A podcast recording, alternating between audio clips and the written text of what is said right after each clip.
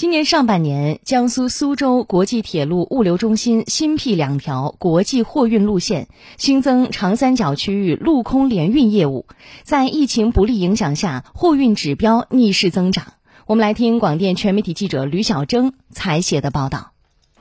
我现在呢是在江苏苏州国际铁路物流中心的一个货运线区，我身后的这个吊车在中午时分还在忙碌着，对这些集装箱进行装卸作业。那这些货物呢，即将通过大名鼎鼎的中欧班列发送到东南亚和欧洲各国。疫情期间，面对国际航空、公路、港口等运输方式不同程度受阻等情况，苏州中欧班列充分发挥了战略通道作用，依托江苏苏州国际铁路物流中心水工铁空多式联运枢纽载体优势，苏州中欧班列境外线路覆盖不断扩大。今年以来，开通运行苏州至老挝万象、意大利米兰等新国际货运线路。今年上半年，中欧班列共开行一百九十三折算列，货重十三点九四万吨，同比班列数上涨百分之一点九，货重增长百分之四十三点一二。此外，海铁联运班列发运量创新高，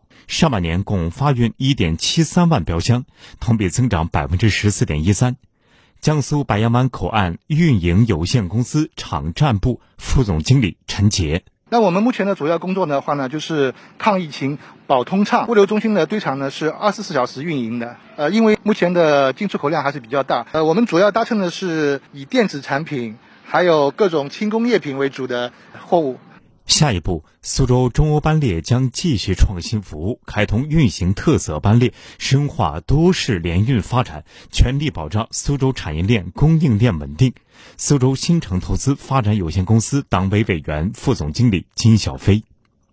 积极配合海关部门，推动建设省内首个多式联运海关示范监管中心，与太仓港建立全方位的联动机制，增开更多的专列。精准服务苏州及长三角区域的企业，持续为苏州构建双循环发展新格局贡献新城力量。